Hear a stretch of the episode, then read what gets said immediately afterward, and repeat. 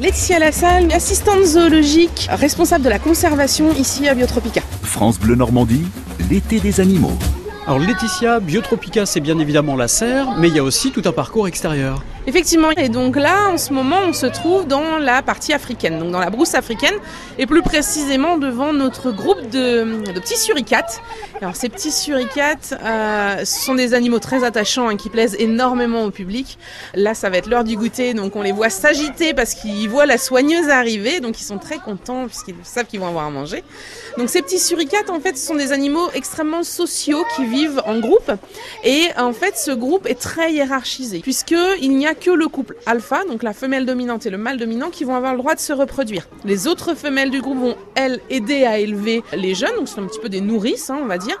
Et euh, le mâle dominant est le seul qui va se reproduire. Et les autres mâles vont, eux, protéger la colonie et vont aussi être chargés d'aller chercher la nourriture un petit peu pour tout le monde, trouver la nourriture et de prévenir dès qu'ils en ont trouvé. Donc là, on a la chance, nous, d'avoir un groupe qui s'entend très très bien et on vient d'avoir des petits. Là, ils ont à peu près deux semaines, les petits.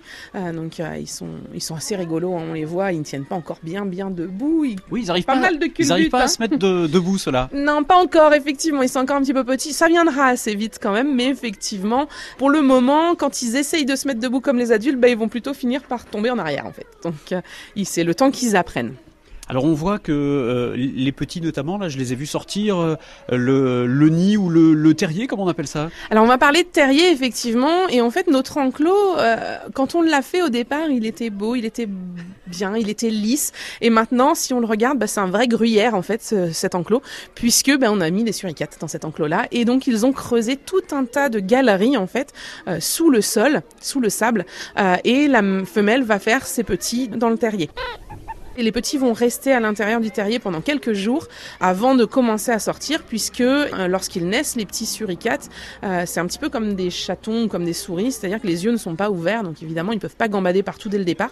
Donc au départ ils restent bien tranquillement dans le nid, et puis au bout de quelques jours ils vont commencer à sortir euh, accompagnés de leur maman. Vu qu'on a des bébés, au bout d'un moment, vous êtes limité, je suppose, en, en place et en nombre de suricates?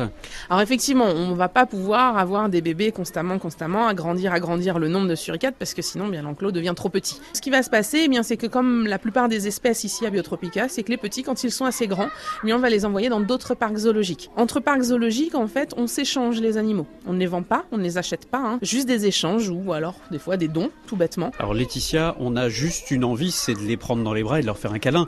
C'est pas possible ça. Alors, vous, vous avez peut-être l'envie, moi pas du tout.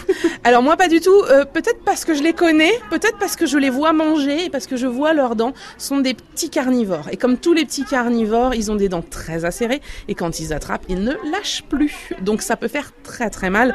C'est pour ça que on dit bien à nos visiteurs de faire attention de ne pas passer les mains au-dessus. C'est vrai que c'est mignon, hein, ça donne envie. Mais dès tout petit, ils ont déjà des dents bien bien acérées. Euh, dans la nature, hein, c'est des animaux qui vont se nourrir alors euh, d'insectes. Tout le monde connaît euh, Timon et Pumba. C'est Timon, hein, le suricate évidemment. Euh, donc il se nourrit beaucoup d'insectes, mais dans la nature, ils vont se nourrir aussi de serpents, ils vont se nourrir euh, de petits mammifères, d'oiseaux ou encore de scorpions. Donc vraiment des dents très très acérées. Donc c'est pour ça qu'il faut surtout pas y mettre les doigts.